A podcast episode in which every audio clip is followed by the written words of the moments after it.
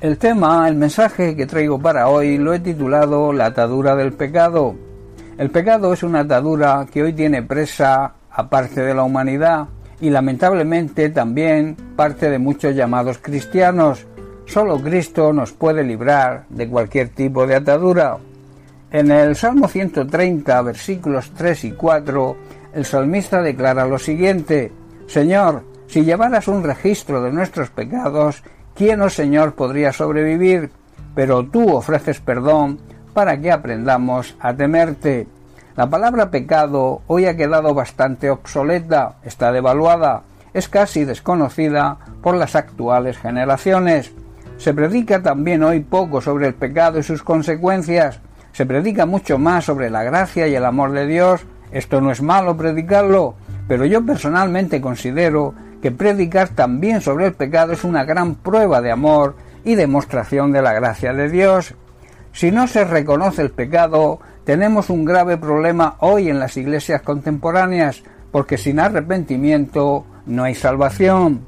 La palabra pecado viene de una palabra hebrea que significa torcer, tergiversar la verdad, cometer iniquidad, hacer o cometer maldad, trastornar, pervertir, el pecado, por tanto, es torcer, es adulterar la palabra de Dios, es actuar en contra de ella, es desobedecer a Dios despreciando su santidad, también es engañar o pervertir a las personas con nuestra mala actitud y mal testimonio y nuestras palabras, es, en definitiva, actuar con mala intención. El pecado es errar, es equivocarnos en nuestro objetivo, no dar en la diana, fallarle a Dios, es una realidad que todos alguna vez hemos cometido todo tipo de errores y por tanto le hemos fallado a Dios, hemos pecado contra Él. Recordemos que todo pecado se comete siempre contra Dios. La Biblia enseña que todos somos pecadores y necesitamos arrepentirnos para que Dios nos perdone y recibamos la salvación. El pecado, por tanto, es, en sí es una atadura a la cual la humanidad vive atada, es esclava del mismo. En el salmo que leímos, el salmista con buen criterio asegura que nadie podría quedarse en pie si Dios aplicara su justicia.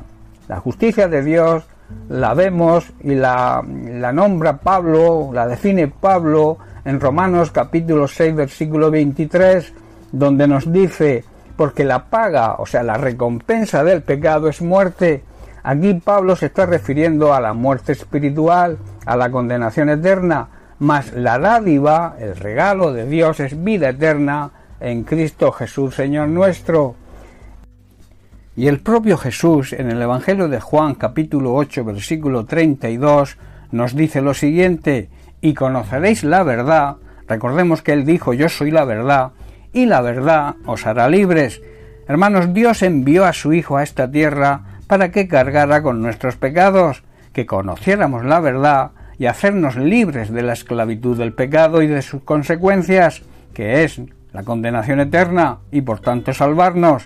Jesús, de una forma voluntaria, pagó la sentencia que merecía nuestro pecado, para que gratuitamente y al arrepentirnos recibiéramos la salvación, la cual se recibe por fe al reconocer a Cristo como nuestro Señor y Salvador personal.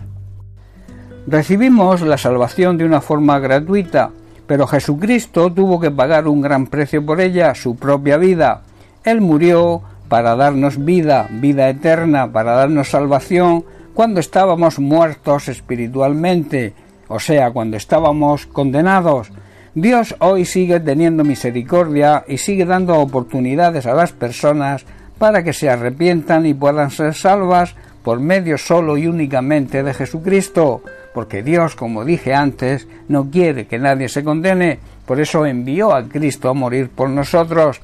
En Proverbios capítulo 28 versículo 13, Salomón nos dice, El que encubre sus pecados no prosperará, mas el que los confiesa y se aparta alcanzará misericordia.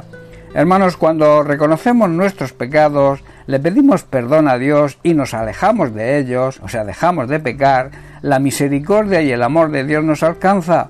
En cambio, si no, no si nos negamos a reconocerlos y por tanto seguimos pecando, aparte de que nada nos saldrá bien aquí en este mundo, estará en juego nada más y nada menos que nuestra eternidad. Si aceptamos la verdad de Cristo, si aceptamos la verdad de su palabra, seremos libres de la esclavitud del pecado y de su terrible consecuencia. Si quieres ser libre de cualquier atadura, sea la que sea, debes caminar con Cristo, debes convivir con su palabra y obedecerla.